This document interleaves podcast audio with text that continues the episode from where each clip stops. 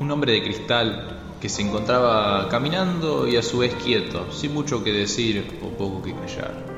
Nadie lo encontraba, pero todos lo veían. Su silueta era un mensaje que a lo lejos podía descifrarse, pero tan cercano estés a él, olvidarás su presencia.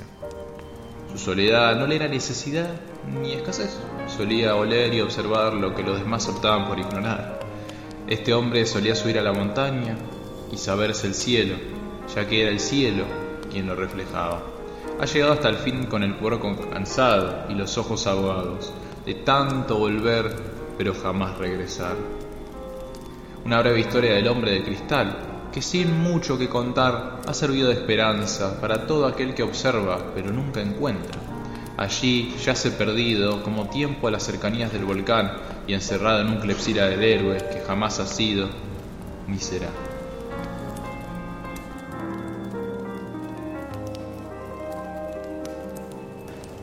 Nadie puede dudar de que las cosas recaen. Un señor se enferma y de golpe un miércoles recae. Un lápiz en la mesa recae seguido. Las mujeres, ¿cómo recaen? Teóricamente a nada o a nadie se le ocurriría recaer, pero lo mismo está sujeto, sobre todo porque recae sin conciencia, recae como si nunca antes. Un para dar un ejemplo perfumado, a esa blancura, ¿de dónde le viene su penosa amistad con el amarillo? El mero permanecer ya es recaída, de jazmín entonces. Y no hablemos de las palabras, esas recayentes deplorables, ni de los buñuelos fríos que son la recaída clavada.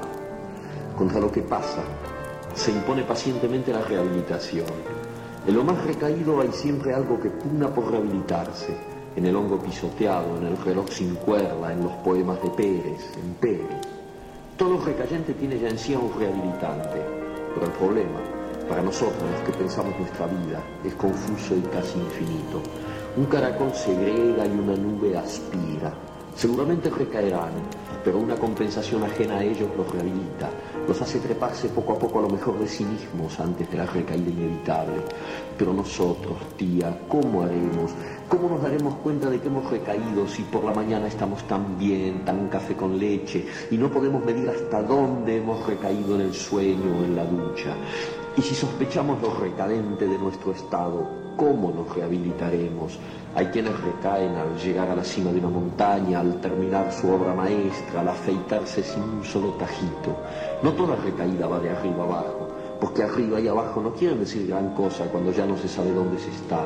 Probablemente Ícaro creía tocar el cielo cuando se hundió en el mar epónimo y Dios te libre de una zambullida tan mal preparada. Tía, ¿cómo nos rehabilitaremos? Hay quien ha sostenido que la rehabilitación solo es posible alterándose, pero olvidó que toda recaída es una desalteración, una vuelta al barro de la culpa. En efecto, somos lo más que somos porque nos alteramos, salimos del barro en busca de la felicidad y la conciencia y los pies limpios. Un recayente es entonces un desalterante, de donde se sigue que nadie se rehabilita sin alterarse. Pretender la rehabilitación alterándose es una triste redundancia. Nuestra condición es la recaída y la desalteración, y a mí me parece que un recayente debería rehabilitarse de otra manera, que por lo demás ignoro. No solamente ignoro eso, sino que jamás he sabido en qué momento mi tía o yo recaemos. ¿Cómo rehabilitarnos entonces, si a lo mejor no hemos decaído todavía y la rehabilitación nos encuentra ya rehabilitados? Tía, ¿no será esa la respuesta ahora que lo pienso? Hagamos una cosa. Usted se rehabilita y yo la observo, varios días seguidos digamos, una rehabilitación continua. Usted está todo el tiempo rehabilitándose y yo lo observo, o al revés, si prefiere. Pero a mí me gustaría que empezara usted, porque soy modesto y buen observador.